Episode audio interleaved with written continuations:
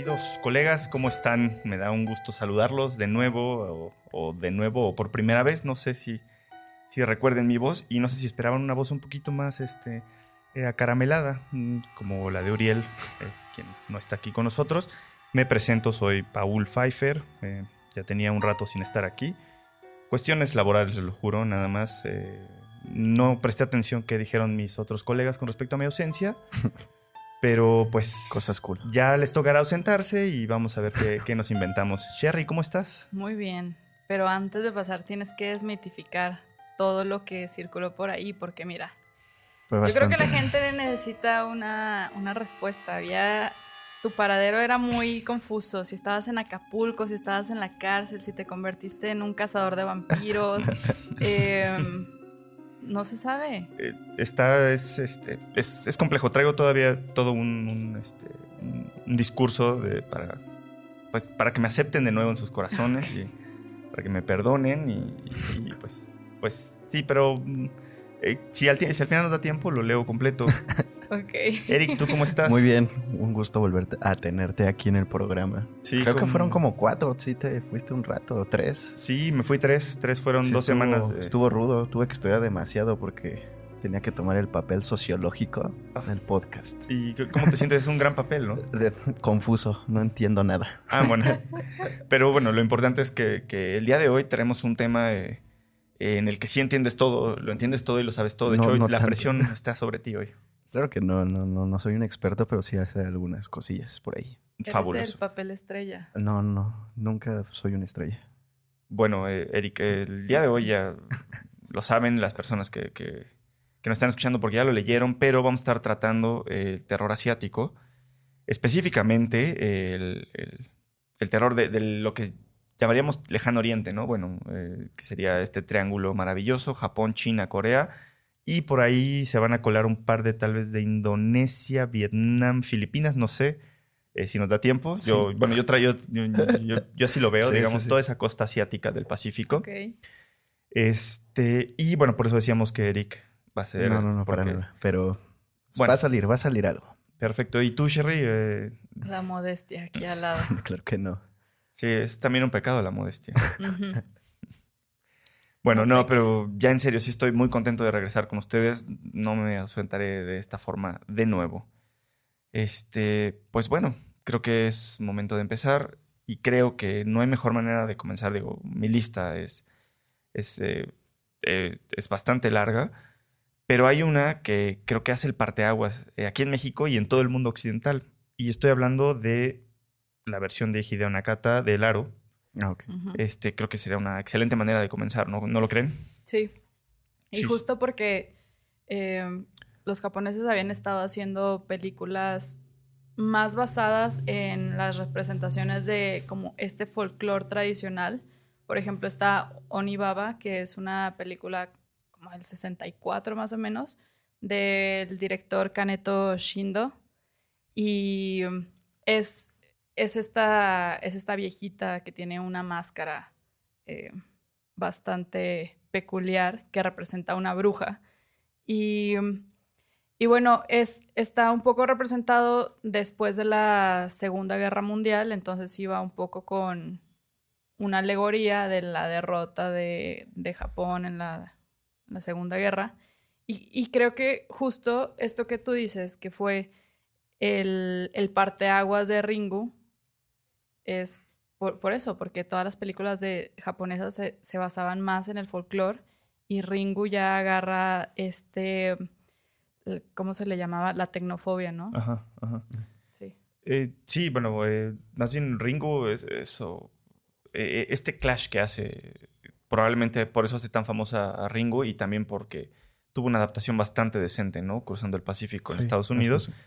Este, pero no sé, creo que los japoneses tienen justo toda esta historia, eh, eh, bueno, esta, esta carga moral en sus, en sus eh, historias desde el Japón antiguo. Sí. Y que lo hayan mezclado con además un, VHS, pues lo, hace increíble, ¿no? Porque probablemente todos tuvimos una, VH, una VHS. japonesa, ¿no? Yo me acuerdo, te digo, del podcast que hablamos, creo que de los primeros podcasts sobre leyendas. La leyenda de, en la que se basó esta, esta película de el samurái que asesina a una dama. La tira a un pozo y ahora después es atormentado. Ella sale del pozo y la busca y la, empieza a torturar hasta volverlo loco. Está genial. Sí, sí. Pero no sé, la versión americana no recuerdo haberla visto. Me gustó mucho la versión original. Eso, si tuviéramos un botón de alerta de hipster. no, pero es que es genial. Es que no me gusta lo mainstream. Sí, exacto. y se entiende, ¿eh? Se entiende. Hipster. Eh, perdón, pero interrumpí por ahí no, no, adelante, adelante, adelante. Ya se me borró. Gracias. Perdóname, Gracias, Pau. Perdóname. No, pero bueno, eh, comparando la, la, versión japonesa con la americana, eh, fíjate que una de las cosas que a mí me gustan de, de las películas japonesas es que no son tan explicativas y, y entonces esta ambigüedad también genera un poco de ansiedad y que también otro de los elementos que hacen en el terror nipón es en los sonidos. Como que no meten tanto soundtrack, o sea, no meten tanto, em, pues sí, como sonidos distractores o scores chidos, sino que se centran más en, en sonidos como el del niño, eh, eh, no sé, como estas voces distorsionadas.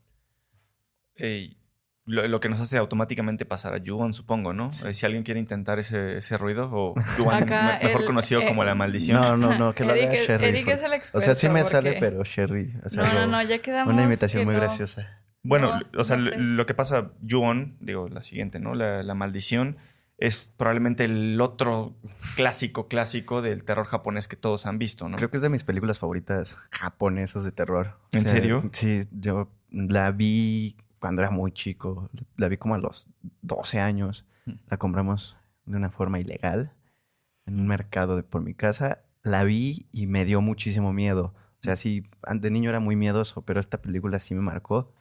Me gustó mucho y seguí viendo las demás. Eran muy difíciles de conseguir y siguen siéndolo. Bueno, ya no, ya ahorita ya están en YouTube. Pero pues ya había versiones que nada más eran para el cine, nada más, y o dos que salían directo a, DVD. Claro. Que nada más eran para que lo vieras en tu casa. Están muy, muy chidas. Y creo que, creo que los fantasmas que más me asustan es Toshio. A pesar de ser un niño que nada más maulla como gato. Creo que sí te incomoda bastante, ¿no? Bastante. Sí, este, bueno, justo de la franquicia que hizo La Maldición o Ju-On, o, en, inglés se llamaba The Grudge, ¿no? Sí. Es, es gigantesca. Yo esta anécdota la cuento muchísimo. Creo que yo vi las seis y por ahí me quedé y después gracias a Eric me enteré que hasta serie de televisión. Ya salió una nueva apenas. Ah, ah Salió creo que el mes pasado que se llama Ju-On, el capítulo final. O sea, qué onda con el título, pero bueno. Sí. Este se estrenó aquí en México, estuvo como en muy pocos cines. Yo no la pude ir a ver porque me quedaban muy lejos. Creo que nada se estrenó como en ciertos estados y aquí en la Ciudad de México muy retirado y la verdad sí era un, un poquito complicado irla a ver, pero sí quería. Entonces sí tenía muchísimas ganas. Sí. Sí, es este. Bueno, ahorita que, mencionabas al villano, estoy un poco confundido, Eric, y qué bueno que tenemos un experto en la mesa claro que no. de terror japonés. Este, porque yo tenía entendido que más bien el, el o bueno, más bien, explícame la diferencia entre el, el, villano Kayako eh, y el que tú acabas de mencionar en, en temas de la franquicia de Ju-On. Toshio. Toshio. Toshio es el niño que, bueno, la maldición se crea de un asesinato brutal, ¿no? Voy a poner acá filosófico también. Por favor, adelante. Y este, y todos los que llegan a la casa son asediados por estos dos fantasmas. No, no es como, o sea, como en Hill House que te mueres y tu espíritu se queda ahí. No, se quedan los que murieron de forma brutal. Y en este caso, en esta casa solamente es Toshio y la chica se llama... Kayako. Kayako. ¿Sí es Kayako? Sí, yo estoy seguro y de la eso. otra de de Laro, ¿cómo se llama? Sadako. Sadako. Ajá. Ok, que también está la película de Kayako contra Sadako, que no la he visto. Sí, ¿Qué, bueno, ¿qué, tal? Ahorita quiero hacer un paréntesis en eso. Yo no quiero hacer un paréntesis, quiero hacer todo un capítulo de, esa película. Yo no la he visto, es muy buena. Bueno, pero perdón, termina la, Ajá, o sea, son ellos dos los que pues son como los seres principales en esta película, ¿no?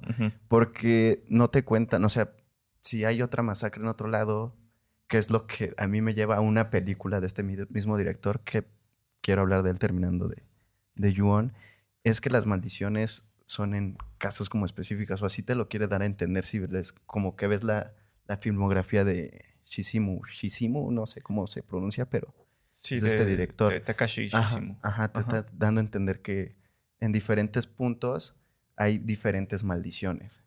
Y todas te las lleva de diferente forma. O sea, a mí me gusta mucho Juon, te digo que creo que es la mejor. Y esta que voy a comentar ahorita que terminemos de Kayako contra Sadako. Continuamos. Es, que es una manera muy, este, digamos, ah, especial de, empezar eh, a platicar de, terror oriental o de terror japonés. Porque eh, probablemente, digo, eh, siendo el aro y la maldición las más famosas, hacen como esta simetría o esta coyuntura con el, terror gringo de los ochentas, teniendo sus dos figuras también muy famosas, Jason y Freddy. Y, Freddy, y que también se inventaron una batalla épica, pues claro que Sadako y Kayako tendrían que tener su batalla épica y a mí se me hace una película fabulosa. ¿Neta? Sí, te lo juro, a mí me encanta esa película. De hecho, es una historia muy chistosa porque este, la vi en carteleras y acá, Cinépolis Diana. Este, ¿En serio se estrenó aquí? Qué raro. No, no sé si, era estreno o no. O sea, yo la, fui a ver hace bastante tiempo. Eh, y, justamente, bueno, fui con una, con una persona que, que es este, totalmente exquisita del cine. este, eh, una historiadora del arte así, ¿no? Era, no, digamos que no estaba para nada en su terreno. Y decidió acompañarme y yo le traté de explicar todo esto y cuando la vio me dijo, qué gran película me acabas de traer a ver. Y sugiero que todo el mundo que quiera hacer, hacer em, eh, cerrar un ciclo del terror japonés tiene que ver Kayako contra Sadako o Sadako contra Kayako, no sé, que es básicamente el aro contra la maldición. Sí.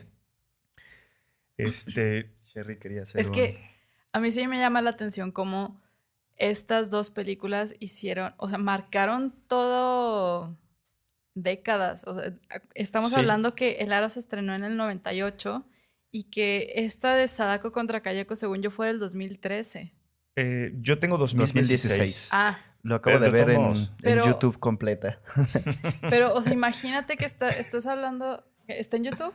Sí, el Pyre así. Sí, así imagínate, casi 20 años después y siguen haciendo sobre estos dos personajes y que luego también tiene mucha explicación, por ejemplo, la de Cairo, o sea, la de Pulse, que es también una especie de combinación de estas dos, ¿no? La verdad es que esa no... La, conozco, el nombre, pero nunca las he visto. o sea, ¿mezclaron a los dos personajes? No, no, es... Em, o sea, hacen la combinación de como de estas maldiciones. Es una historia totalmente nueva, pero, o sea, ya si has visto las dos, o sea, como que dices, ah, claro. Ok, tiene estos tintes, o sea, me recuerda a estas películas. Pues es todavía más, ¿no? O sea, más bien es, esto, es una escuela. Kayako y Sadako son una escuela, entonces, ¿no? Tuvieron una campaña de publicidad o de boca a boca muy efectivo porque antes de que saliera el aro y la versión gringa, que fue con la que yo me enteré, lo que se decía es que había un video japonés que si lo veías te morías a los siete días, pero no fue el resultado de una campaña internacional de distribución para que fuera un éxito.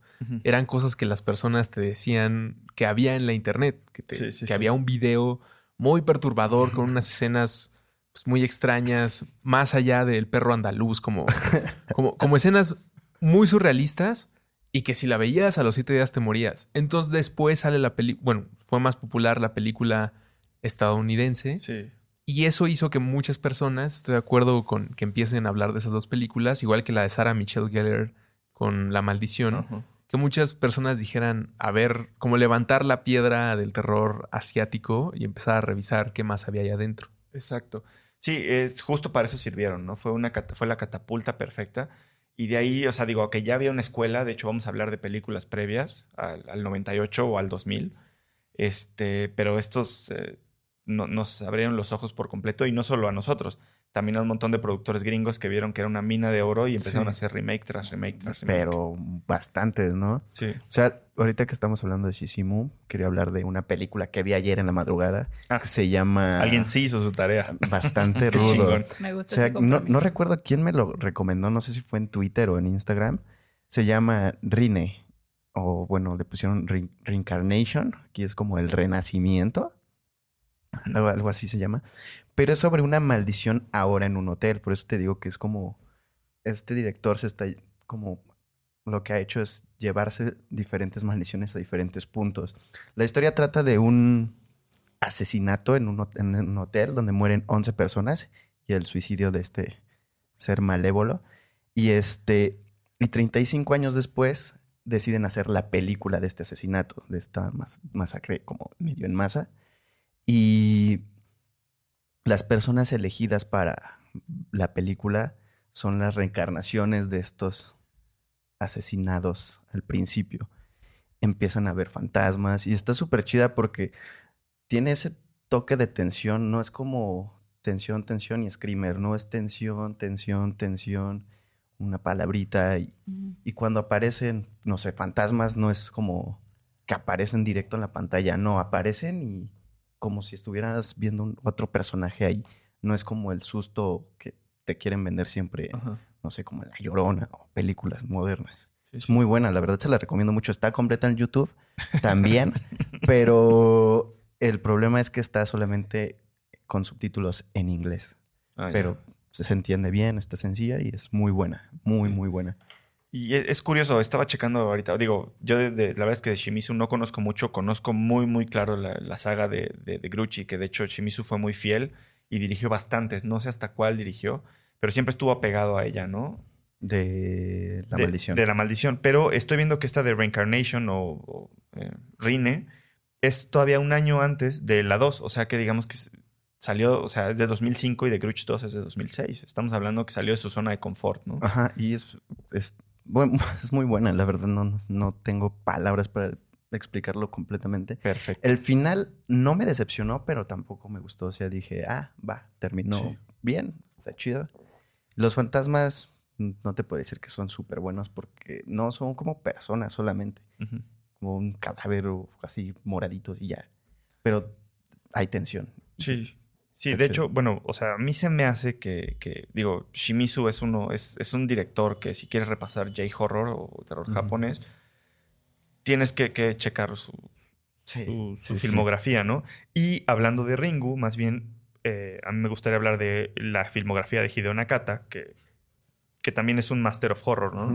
O sea, no, no ha estado en Masters of Horror por diferentes motivos, pero yo, eh, bueno, eh, arrancó con Ringu, digo, más bien despegó su carrera con, con Ringu, este, se aventó a la 2, pero entre la 2 y la 1 hay una que se llama Darkwater, que es muy buena, Ah, sí. es buenísima. ¿Viste la versión original? no? Ajá, sí, sí, sí, sí. la versión americana no la he visto. No, no, no, no, es de, la de Hideo Nakata, eh, del terror japonés. La de Darkwater es bien chida. Y hay una que está ligada como con un tema similar que se llama The Complex. Que de Ah. hecho en México la estrenaron en un mórbido al que fuimos, si no me equivoco. Sherry Camarillo. Pero creo que no la viste porque No. ya vi. Bueno, eh, son muy buenas y, y Aquí esté ventaneándome. no, bueno, es- cuando vas a un festival de cine es súper difícil visitar todas, ¿no? Más bien te, Sí. te falta tiempo. Sí. Pero lo que quería decir es que Hideo Nakata, yo lo siento que siem- siempre, trae un tema, a lo mejor no estoy tan clavado con el tema de las maldiciones, pero sí de los fantasmas, ¿no? Eh, siempre, siempre es como muy fantasmagórico Hideo Nakata y, y a mí me- creo que lo hace muy bien, ¿no? Siendo que, que en este mundo, en el mundo que le estamos dejando a los chavos, ya los fantasmas no son tan, este, no son tan terroríficos. Gracias por aventarte el primer comentario de tío. Ah, Gracias, sí. Pero, ya- pero yo nada más vi Dark Water, pero la versión americana. Americana. Sí, ¿y qué Sí. tal? ¿Mm? Ok. La, el- la de, la de Nakata es buena, ¿no? Es muy buena, me gustó mucho. Sí. ¿Por qué dirían que eh, a partir de este director y estas películas, como se levantó esta piedra o hubo tanta expectativa? Yo como seguidor del, del género de terror, lo que sentía era que el terror occidental había tocado un punto de repetición, como que estaba encerrado. Y lo que aprecié de estas dos películas o este tipo de directores era que hablaban de una maldición o algo fantasmagórico, pero como consecuencia de algo que alguien había desatado. No necesariamente abrir una puerta prohibida, sino un muerto en el closet, literalmente, persiguiéndolo. Pero ustedes, ¿qué dirían o qué características dirían que tiene el terror asiático que hizo que a partir de esto, como que todo el mundo empezara a voltear o, en el peor de los casos, a tratar de hacer eh, versiones occidentales no tan exitosas? Yo creo que, que bueno, lo, puedo pensar en tres factores, vamos a ver si, si por ahí.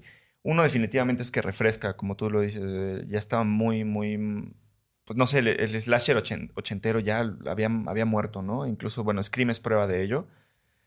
Y eh, justo viene el, aro a refrescar todo, todo lo, que, lo que teníamos. Como un terror moderno. Ajá, y lo que me, me lleva al punto dos, la manera en que están, o sea, te, llevan a un momento en, eh, por ejemplo, e, en el aro, eh, te llevan a un momento en donde, hablando específicamente del aro, te llevan a un momento en el que, en el que a través de un videocassette, ¿no? Que es algo que a lo mejor hubiera sonado tonto, soso, o no hubiera sido muy, muy explicativo, muy, muy real, y por lo tanto no hubiera dado tanto miedo. Y creo que el J-Horror lo hace muy bien. Eh, acotar a temas tecnológicos entendiendo que el mundo está cambiando, ¿no? Y que ya no puedes hacer tan tonta a, las personas, ¿no?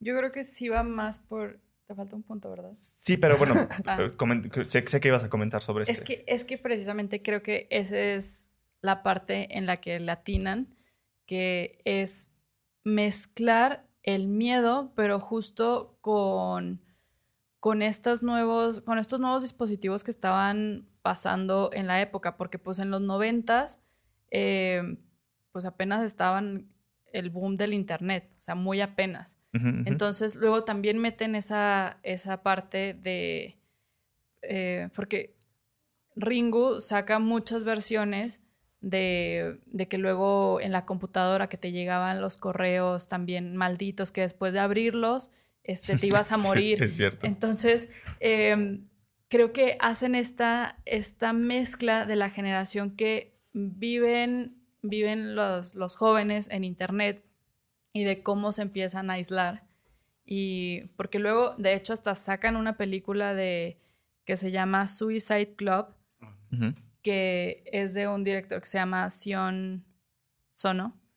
Y precisamente es, es como de esto, es es justo una crítica social, y aquí te va a encantar esto, sí, sí. porque, porque es, esta crítica de que había tantos suicidios que la, que la gente no estaba prestando la atención y, de hecho hay, hay algunos diálogos de, los morros estos que dicen de, ah, vamos a matarnos.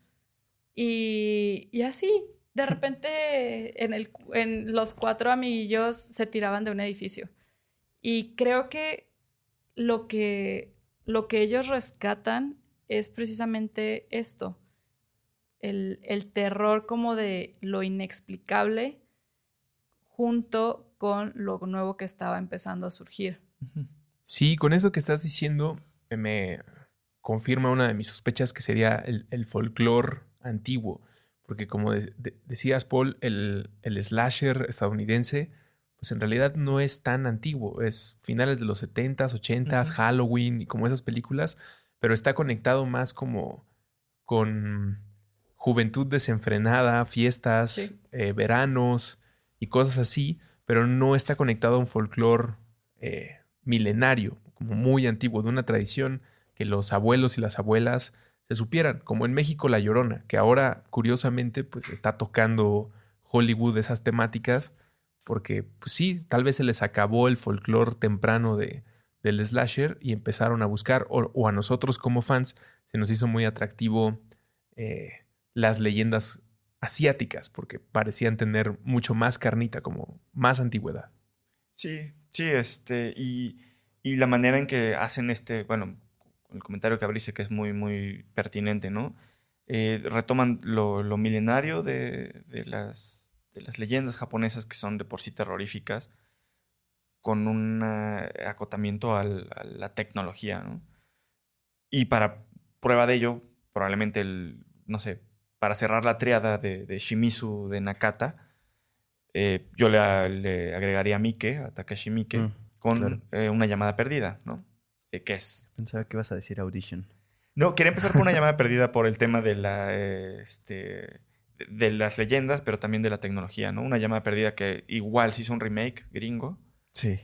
Este, y el japonés, bueno, me parece mucho mejor. La portada me gustaba mucho. Eran como tres bocas, ¿no? Sí, tres bocas hablando. Estaba súper chido. Y, y no sé, corríjanme y corríjanme también allá si me están escuchando y me estoy equivocando, pero si bien tal, o tal vez no sea la primera vez, definitivamente es una de las maneras más, este, eh, eh, una, de una, de las mejores maneras para, para, presentarnos al celular como un riesgo eh, dentro de un esquema de terror, ¿no? Sí. Que es muy parecido, de hecho, a Ringu. Y Takeshi que bueno, creo que para mí cierra, cierra la triada, ¿no? Es como, me acuerdo de una película estadounidense que se llamaba miedo.com, que era ah, malísimo, no, me gustaba. Era muy mala. Sí. Era muy mala. Creo que era una página de internet que te metías y al poco rato morías, no recuerdo bien. Sí, de hecho, es, esa estaba muy mala, ¿no? Es justo un ejemplo de lo que no se debe de hacer. Pero bueno, no sé, a mí en Takeshi Miike, este, es otro, otro que tienes que ver sí o sí. Mencionaste Audition, completamente gore, es es súper violento. Vestigios que está en Master of Horror. Master of Horror es violentísima también, de hecho. Súper gore, está muy, muy buena. Creo que es una de las... No, no voy a mencionar la, tortura que hacen ahí, pero o sea, nada más la pienso y se me pone la piel chinita. Este, y creo que más bien Takeshi Miike eso hace eh, muy bien, hace el gore, ¿no? Y es, él es un director de cine muy completo porque ha hecho muchísimas películas, también está muy clavado en temas yakuza.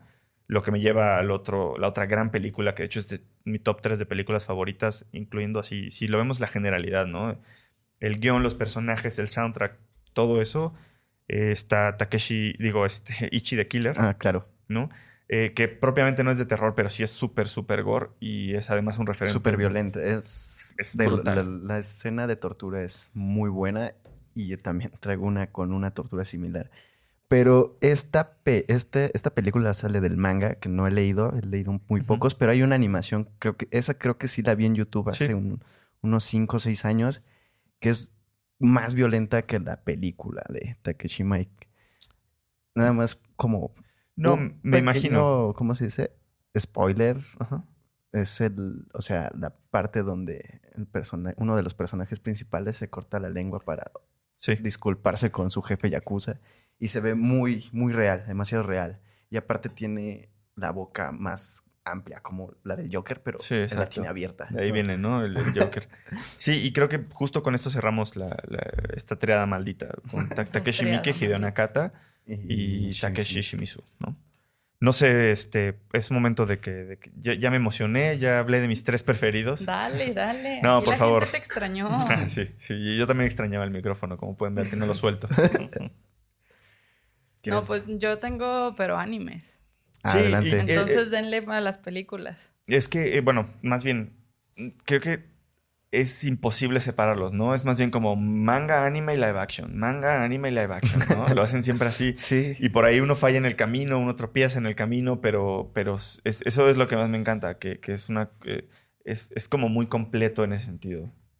¿Alguna vez han, han leído un manga o un cómic que al que le hayan hecho película y realmente haya valido la pena?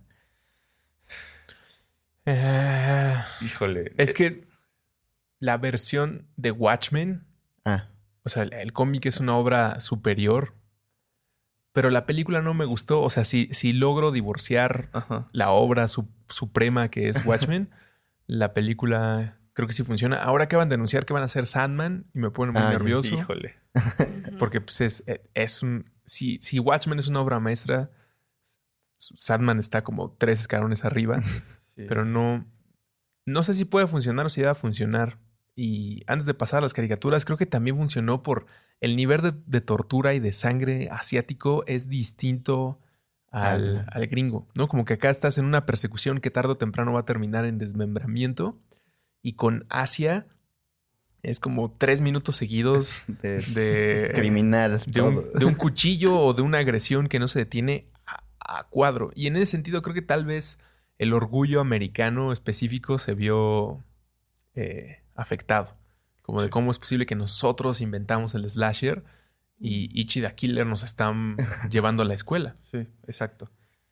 Sí, sí, este, y bueno, yo creo que justo Ichi de Killer lo hace muy bien en sus tres momentos, ¿no? Sí. Ichi de Killer está bueno, eh, bueno, el manga no lo he leído por completo, ¿no? Sí. El anime he visto clips y me gusta muy muchísimo. bueno. Tiene un soundtrack súper rudo. Creo que el soundtrack es muy bueno. no, y el soundtrack de la película también es buenísimo. De verdad se lo recomiendo. Son 30 minutos.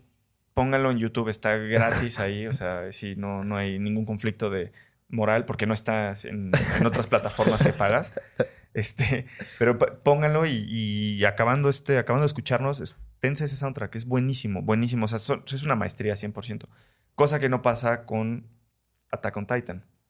¿no? Este, el live action es muy malo, ¿no? Ah, no, no he visto el live action. Es como Dead Note, que sí, Dead Note vi el tráiler y no, no, o sea, con el tráiler dices, no voy a ver esto. Sí, sí, y, y, creo que el manga y el anime lo hacen muy bien. El anime es buenísimo de Death Note.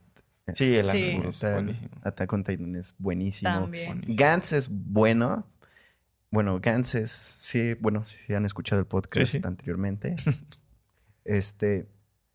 Es sobre... Es ciencia ficción, gore y un poco de terror. No sé si lo conozcas, Sherry. Pero es muy bueno. Está la película en Netflix que se llama Gantz Zero, que te intentan resumir 360 mangas en una película de hora y media. Y es imposible. el anime lo cancelaron por el nivel de violencia que tenía. Porque si era muy violento, si era como para solo adultos.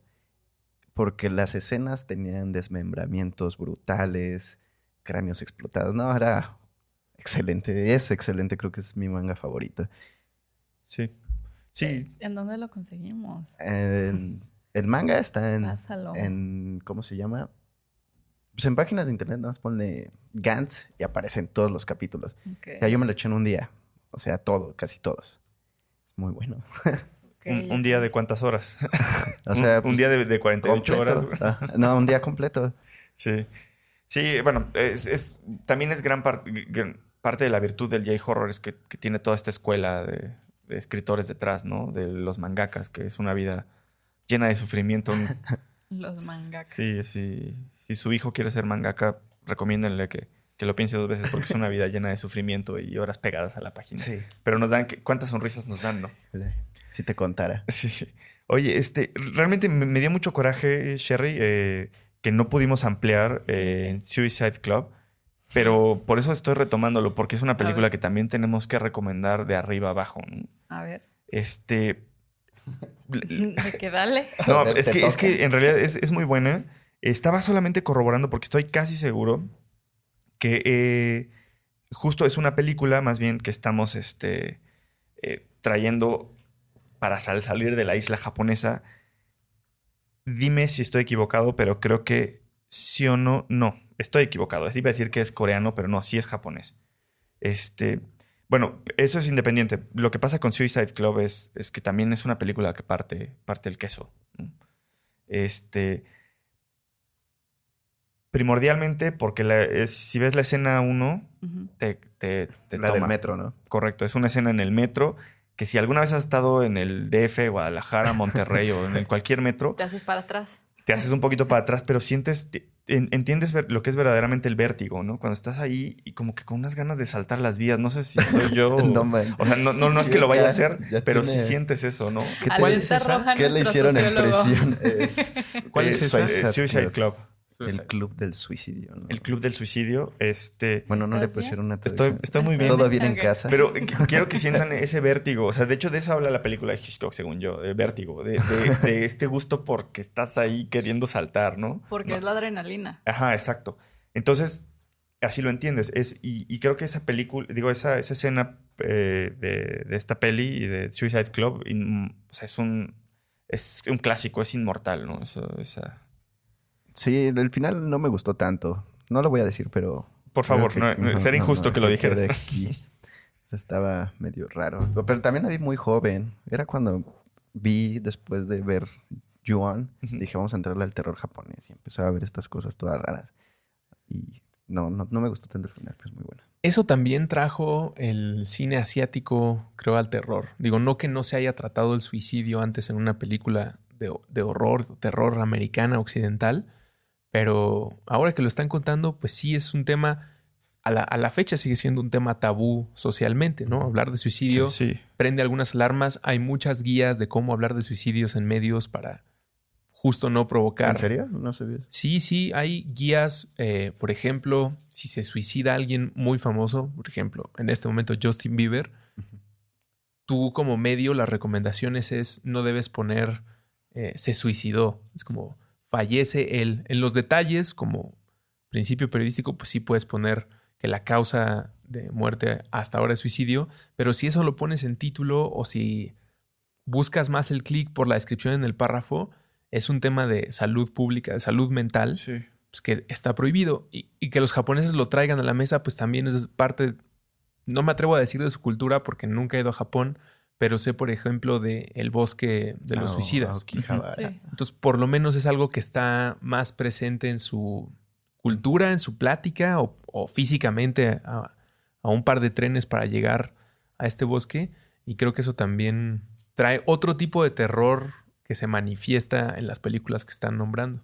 Sí, es cierto. Es, es innegable esa coyuntura entre el suicidio y la cultura eh, japonesa porque eh, no está, digamos que es, bueno, eh, entre las, las, las los millones de millas de distancia que hay entre nuestra cultura y, la de ellos, probablemente la manera en que nos acercamos a eso es, totalmente diferente, ¿no? Sí, están los ninjas o los samuráis que al fallar o al no encontrar el honor o como último recurso, ¿Sempuku se llama? ¿Sempuku o Harakiri? El Harakiri.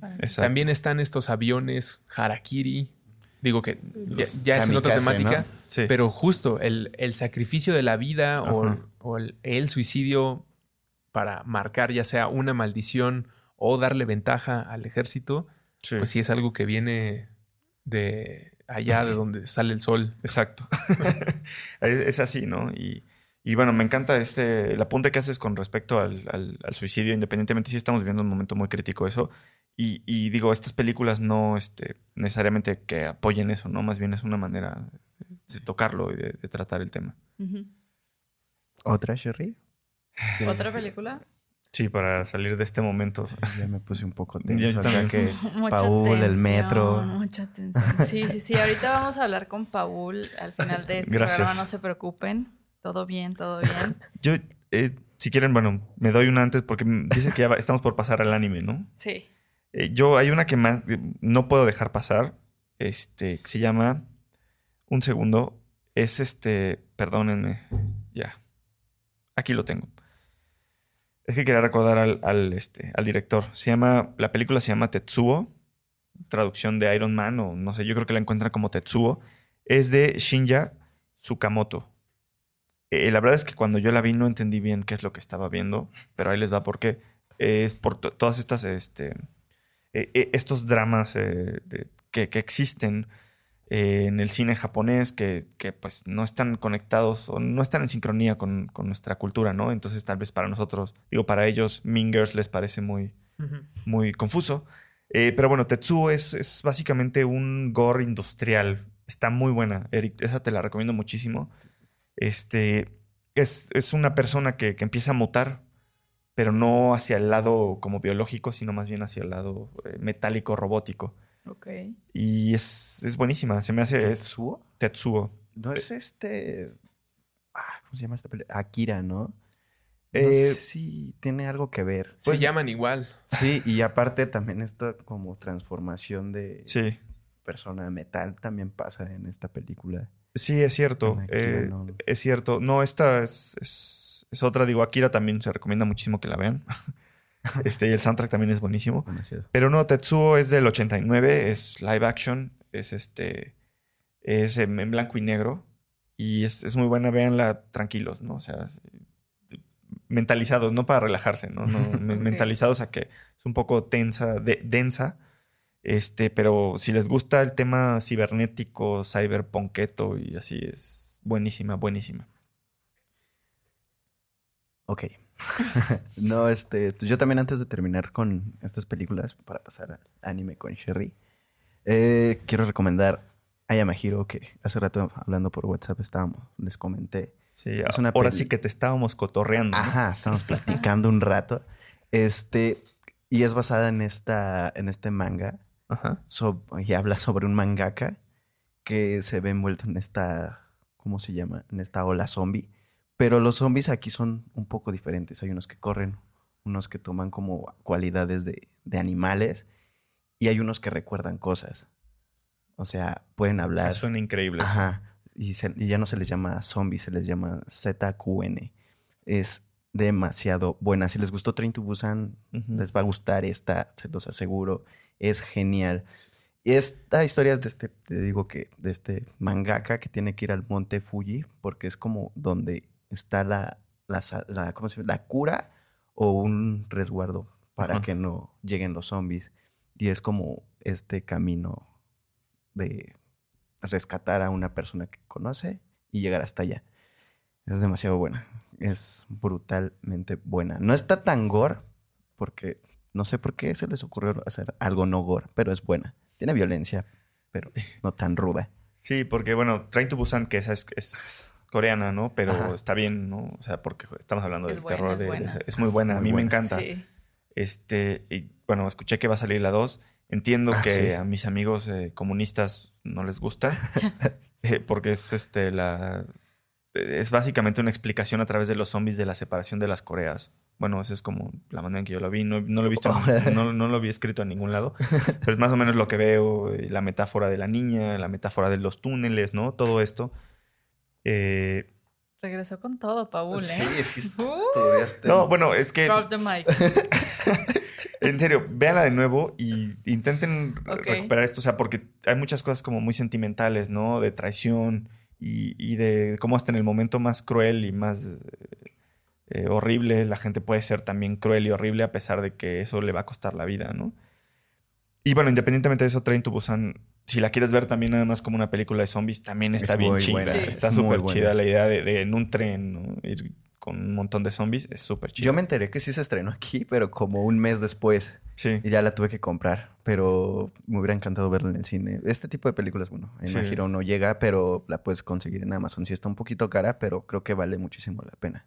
Sí. Está en YouTube, pero el problema es que le cortan partes. Mm. O sea, sí, no, eso no... Hace rato en mi profunda investigación estaba viendo partes de la película y sí cortaban partes, pues tal vez divertidas o tal vez como importantes pero pues, es bueno verla y si no, pues, si hay chance, pues cómprenla. La verdad que la recomiendo. Sí, y es que realmente el, o sea, el terror asiático no se había incorporado tan bien a los zombies. No sé si es mi percepción. Siento que no había tenido tan buenos acercamientos. Digo, I Am Hero, la verdad es que ni la conocía. Pero tengo, o sea, sé que con Train to Busan lo entendieron a la perfección, ¿no? Sí, porque se habían. Lo lograron. Sí, se habían estado más bien como guiando a otro como a otro tipo de mal, pues a las maldiciones, a las leyendas. Exacto. No, no a estos zombies. Sí, y, y, bueno, entendido que el zombie también es una cosa que nace como en el Caribe, África. Entonces, bueno, queda, sean separados por completo, ¿no? De, de un, por un continente. Entonces, a lo mejor por ahí está la explicación. Y también para entender que ya lo lograron muy bien. he tenido peleas a muerte ya con varias personas. Hay una, hay una serie producida por Netflix coreana que se llama Kingdom, que es de la Corea medieval. Y va de zombies también. Es, le falta contexto, a lo mejor no está tan divertida como Train to Busan, pero sí es muy buena, la recomiendo. Serie. El cartel de Soy un héroe. I am hero. Me encantó este Sí, se ve súper zombie apocalíptico. ¿Y cómo se llama la que tú has recomendado? ¿Es esta? La que acaba de recomendar es esta. Ok, pero está traducida como I am a hero. Sí, o soy héroe, creo que la encontré también, pero... ¿Ese es Tetsuo? No, no, no, no, no. Tetsuo es... Otro viaje. Es otro viaje cyberpunketo. pero es muy buena. No crean que porque yo cyberpunketo es malo. ¿Y, ¿Y esta en el idioma original sabemos cómo se llama? ¿Cuál? I am Hero. I am, a hero. Así se llama. Ah, así se llama. Así se llama. En, en, o sea, en el manga así se llama, en las películas, bueno, en la película que dice así se llama. Pues creo que hay momento, e, es momento de darle su espacio, este, y me disculpo porque no sé cómo vayamos de tiempo, soy el peor. Perfecto. este, pues Sherry, yo creo que es momento de que te arranques con los animes. Yes. Ok, porque a lo mejor fíjate que este te puede gustar, porque ya que a ti también te gustan los vampiros y eres de mi equipo, está este anime que aunque está producido por Estados Unidos y estamos hablando acá de Japón, creo que vale la pena mencionar lo que es Castlevania. Ah. Y apenas van dos temporadas, ya está la tercera en puerta, pero el primero, bueno, ahí contextualizando un poquito, es que eh, matan a la esposa de Drácula y pues Drácula se enoja. Y, pues este ahí les dice a los aldeanos que tienen un año para largarse del lugar o si no les va a cargar y pues lo ignoran y, pues sí, sí, les, carga. se puras, carga. puras decisiones lógicas, ¿no? Matar a la pues esposa de Drácula. Sí, sí, sí. Y la, la matan pues porque pensaron que era bruja. Pero la primera temporada tiene así, es tan sanguinaria que está preciosa todos los capítulos. Yo nada más vi el capítulo uno. Recuerdo que el cielo se ponía rojo. sí, llueve, llueve sangre. Es Castlevania, ¿verdad? Sí. Llueve sangre. Está, a mí me gustó bastante. La primera temporada está más corta que la segunda. La segunda, aunque se supone que está un poco centrada en Drácula, la segunda ya no tiene nada que ver con Drácula. O sea, como que salen otros personajes ahí que se vuelven más interesantes, pero está, la primera sí está bastante explícita con, con los desmembramientos y con las muertes a los aldeanos por su religión y pues está chida. Sí, yo no, yo no tuve chance de verla. Es, la segunda temporada es de las 10, los 10 contenidos más vistos en México eh, del año pasado. Wow. Y es el único animado. Estuve revisando esa lista por trabajo la semana pasada. Está una serie que se llama The Forest, una serie que se llama The Rain. Ah, The mm. Rain. Ajá. Y lo único animado es Castlevania, la temporada 2 de lo más eh, visto, junto a La Casa de las Flores, que es otro tipo de terror. La neta, es, como un terror familiar psicológico ochentero, pero ahí está eh, Castlevania, que si alguien no sabe, era un juegazazo. Era, era, justo lo que quería preguntar, si había algo... Eh, porque Perdón, acabas de echarle un montón de flores a ese videojuego y yo nunca lo mm, jugué. O sea, lo ubico perfecto, es más, hasta a veces pongo el soundtrack. Exacto. Pero no, no, este, la verdad es que nunca lo jugué. No, es, era un gran juego que al mismo tiempo que otro que se llamaba Battle Frogs, eh, eran ah, los más difíciles porque no podía salvar. Battletoads, ¿no? Battletoads. Ah, sí. bueno, son, son, ranas, pero se llama Battletoads. y estos dos juegos tenían la horrible característica que no podía salvar tu avance y eran muy, muy, muy complicados. No estaba bien, eh, estamos hablando de la primera ola de videojuegos después del Mesapunk.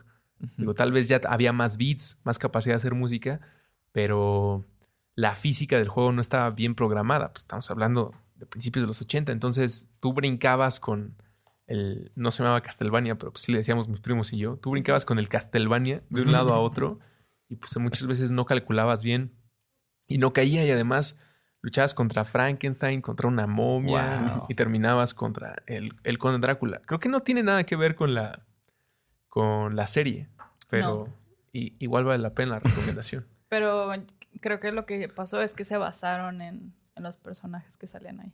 Alucard, ¿no? Creo que... Sí, sí, sí. Ah, e, él, es el Castlevania. a quien yo he llamado el Castlevania. Lucard se llama. Alucard. Es Drácula al revés. Ah, mira. Nada más. Mira nomás. Que uno se encuentra acá buscando tops de películas japonesas.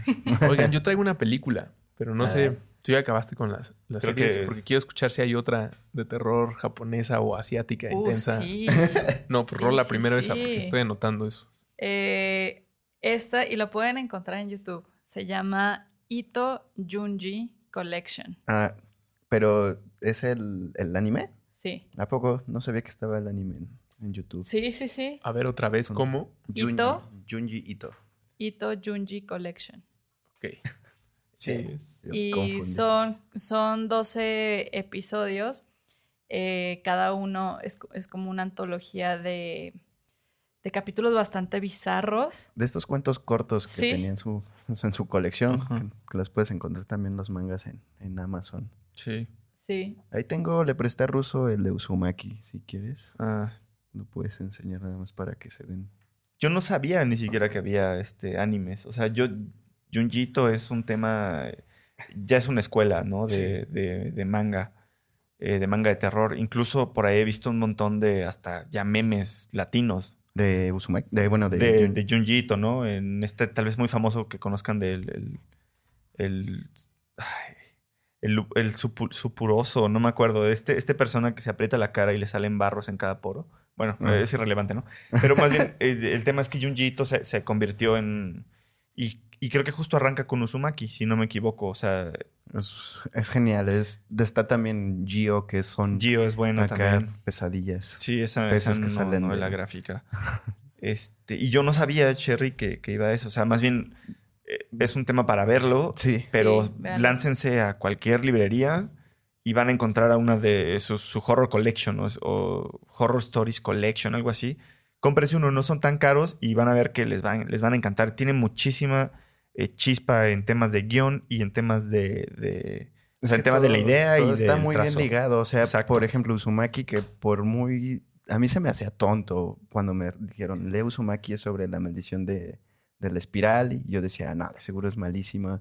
Y me di el chance de verlo y neta me enamoré totalmente. Sí, Junjito ha enamorado de varios. como, tanto como escritor como, como dibujante, se me hacen súper gore y pues eso fue creo que lo que más me llamó la atención. El gore es genial. Sí. Oye, tengo otros dos que no he visto. Oye, pero, pero coméntanos un poquito de, ese anime. O sea, te lo juro que estoy así. los puedes encontrar en YouTube. y, no te voy a contar. Y te puedes sorprender. o sea, pero son muy buenos. Son, son, O sea, los recomiendas ampliamente. No, no quiero ver nada que, me haga, que me rompa el corazón. entre No quiero ver basura. no, va por ahí mi comentario. No quiero sonar pedante. No, más bien, es que, es que Junjiito se me hace que lo había estado haciendo todo bien. Y veo y me prestan libros y leo cada una de, sus, eh, de sus historias cortas y son muy buenas. Y sus novelas gráficas son muy buenas. Entonces, la adaptación. No quería que queremos que sea buena. Exacto, ese era mi punto. Pues a mí se me hizo buena la adaptación. O sea, los capítulos son bastante cortos, son como de 20, 23 minutos cada uno. Y, y sí, están también. Perfecto. o sea, sí he leído algunos de sus cuentos, pero no. Nunca he visto un anime de Junji Sí, no, yo tampoco. No sé si Uzumaki esté como anime. La voy a intentar buscar. Ay, qué rico. Muy bien. Porque te digo que la única cosa es que este es el live action que no me gustó. Está también en YouTube, pero está como mucho CGI y así. Bueno, sí. Y no. Y no es tan Desafortunado el CGI. No es tan bueno. Cherry, por favor. Tengo unos que no he visto, pero me llamaron muchísimo la atención y también porque las imágenes que vi. Eh, uno se llama Ayakashi, que es totalmente como regresar otra vez al folclore nipón y lo que hacen es que cada capítulo está dividido. Em, del, del 1 al 4 son, es una historia clásica de fantasmas, ¿no? Del 5 al 8 es otra historia y de el tercero, que es Bake Neko, es un monstruo con forma de gato que quiere tomar una venganza. Del Bake Neko hay un spin-off que se llama Mononoke, que este es el que a mí la verdad fue el que más me llamó la atención para ver, porque es, es justo de un personaje que se llama Kusuryuri. Kusuryuri. Ajá. Está un poquito oxidado mi japonés, perdón. Ajá. Eh, eh, ahí este, yo apenas estoy entrando en ese, en ese idioma. No, podría repetir. No, no, no, no puedo decirlo. Es complicado. Ok, pensé que tú me ibas a corregir porque tú eres el experto. no te toca. Bueno, pero este señor, el Kusuryuri, es, es un vendedor ambulante de medicinas que investiga casos sobrenaturales y hace exorcismos. Entonces, cada capítulo es un exorcismo. Y había visto ahí como algunas imágenes que la verdad sí se veían chidas. Y pues sí, me gustaría ver como todos estos mononoques que son los demonios. Eh, porque por ahí vi, leí críticas que, que, dicen que sí vale la pena. ¿Esta es Ayakashi? Ayakashi. Ajá. Y de la, tercer, de, los, de la tercera historia, digamos, sacan el spin-off de Mononoke. Ok, ok. Ok, ok, ok. Me suena ese nombre, no sé. Pues por la princesa. ah, con razón, con razón. Qué, mal. Ajá. Sí, sí. Sí. Mm. Que, bueno, no los he visto, pero la verdad es que sí me llamó la atención echarles un ojillo. Yo no la desconocía. Ya tiene mucho que no veo anime. Si alguien por ahí ya la vio, díganos si sí vale la pena que nos clavemos en esto. sí, es este. Bueno, no sé, más bien. Es, es bien chido tener esa. esa encontrar lo que dices, oye, mira qué bien suena esto, ¿no? Ajá. Sí, me, encanta, me encanta. Sí, sí. Entonces, esas son mis yo les recomiendo Berserk otra vez. es brutal. no sabía que eran tres películas. Había tres películas que te resumen hasta dónde va el manga y es muy bueno. Que quede como apunte. Sí. Es demasiado bueno. creo que le está llegando a, Gantz. Así que échenle ojo. Sí, es este. Si, eres este. Eh, lo que se conoce como otaku, no sé si sea despectivo ya, pero Berserk, según yo, es es así top, top of the line, ¿no? Top. Sí, el problema es que nada más están sacando como dos mangas al año. O sea, normalmente salen a la semana. Por ejemplo, sé que soy friki, lo que quieras, pero estoy leyendo One Piece y van en el 947 y tengo que esperar una semana para estarlos viendo. Y es un poquito estresante, pero ahora imagínate con, con verse que sale uno o dos cada año, pues es, es muy feo. Quiero llorar. Ah, muy bien. Tranquilo. Oigan, ajá, yo tengo una película que le recomendé hace rato a Eric y ya eh, aplastándoles el tiempo. Se llama La regla número uno. La vi en este viaje de cuando el aro, la maldición, eh, la de Están entre nosotros, Shudders. Shudders es la de. Shudder se llama. Fotógrafo, ¿no? Exactamente, de este fotógrafo que a través de las instantáneas está resolviendo un caso. Esa me recuerda al juego de Fatal Frame, no sé si se acuerdan. Ajá, sí, sí. sí, Esta película, regla número uno, es japonesa. Trata de un policía que eh, detiene, él se dedica a ser el, guardia de seguridad, pero es policía en un edificio. Eh, uno de las personas que quiere salir del edificio lo ve sospechoso, revisa la cajuela y encuentra el cadáver de una niña. Entonces, cuando va a reaccionar y detener al conductor, el conductor ya trae un bat listo y lo noquea y lo empieza a golpear. Y lo último que recuerda este policía es que la niña salió del, del coche, de la cajuela y atacó al, agresor. Cuando despiertan en el hospital, le dicen pues, que es un héroe porque gracias a él pudieron recuperar el cadáver de la niña y que no saben dónde está el agresor. Él les dice, pues el agresor eh, está muerto, la niña lo mató. Todos le explican que la niña llevaba muerta dos semanas, que no hay manera en la que eso pudiera pasar, pero él es, uno, es un policía con muy buena estima en todo el, grupo de policías al que pertenece y nadie le quiere decir que está loco. Entonces hacen lo que se hace con esos policías y por eso se llama la regla número uno. Lo mandan a un departamento específico de policía donde normalmente solo hay dos policías que tienen que encargarse de casos fantasmales, pero su misión es que la regla número uno es que no existen los fantasmas. Entonces, a donde sea que ellos vayan, incluso sabiendo, porque son de alguna manera sensibles a, los fantasmas y las experiencias extrasensoriales, ellos van a enfrentar al demonio fantasma, pero no pueden hacer que las personas eh, caigan en pánico. Como que toda su regla es inventar otras razones por las que se prendió la tele o por las que se ven sombras pasar, pero no pueden decirle a la gente algo que la policía sí sabe y quiere conservar, que es que los fantasmas sí existen. La subtrama, y con lo que los dejo enganchados, el asesino de la niña, que ahora está muerto, es un fantasma y anda ocupando cuerpos y estos dos policías se dan cuenta del caso y lo empiezan a perseguir. La regla número uno, así la encuentran. Sí, es, eh, suena como unos X-Files. Este, sí. Asian, suena increíble. Sí. Este, creo que, bueno, estamos por, por concluir. Este, hay una cosa que, yo no, no, no, quería dejar pasar porque encuentras muchas joyas así y así he encontrado varias joyas que de hecho ya no tuve tiempo de mencionar, pero estoy seguro que las van a encontrar igual que yo. Y les quería recomendar que, que vayan, si, si, tienen contratado Netflix, que bueno, es como ahorita ya un estándar, ¿no? Entonces ya todo, como casi todo lo tenemos porque por X o por Somos chicos cool. Ajá, o bueno, no sé si ya, si han dado el paso a otro, ¿no? Pero Netflix eh, se, convirtió en un referente y en esta área de, terror asiático encuentras joyas interesantes. Y échense un ojo, este, hay, hay varias coreanas, eh, filipinas, de Indonesia, Este, y, están interesantes, ¿no? Y aparte, pues son muy digeribles. Y al fin y al cabo, bueno, si ya tienes contratado el servicio, pues dale 10 minutos y si no te atrapó, pues no. He visto varias coreanas ahí muy interesantes y acabo de ver una, una, una de Indonesia, que ni siquiera es el gentilicio, disculpen, pero este, muy buena también. Eh, ¿Cómo se llama? Eh, la, la, la, que te recomiendo que veas, así sí o sí, se llama Office. ¿Ah, sí? Ajá. Imagínense un, un The Office con, con Michael Scott, pero pues en Corea y un poquito más gore. Exacto. Oye, ¿habrá, habrá... Sí tiene que haber cine de la India.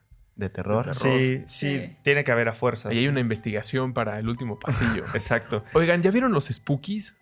No. Ah, pues, para no antojar a nadie se los cuento después de que terminemos la grabación, pero pienso mucho en ustedes cuando veo los spookies. Ahorita les cuento de qué Muy bien, pues creo que va siendo hora de despedir esto, ¿verdad?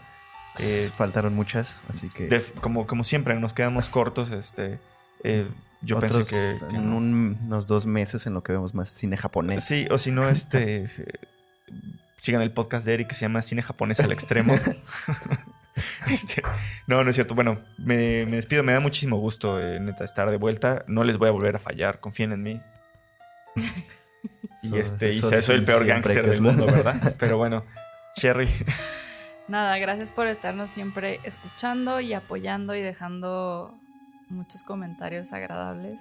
A Sherry le llegan demasiados comentarios agradables. No, a todos nos dejan comentarios agradables y, y, gracias por todo eso. Y tenemos Instagram, síganos en Instagram, es el último pasillo.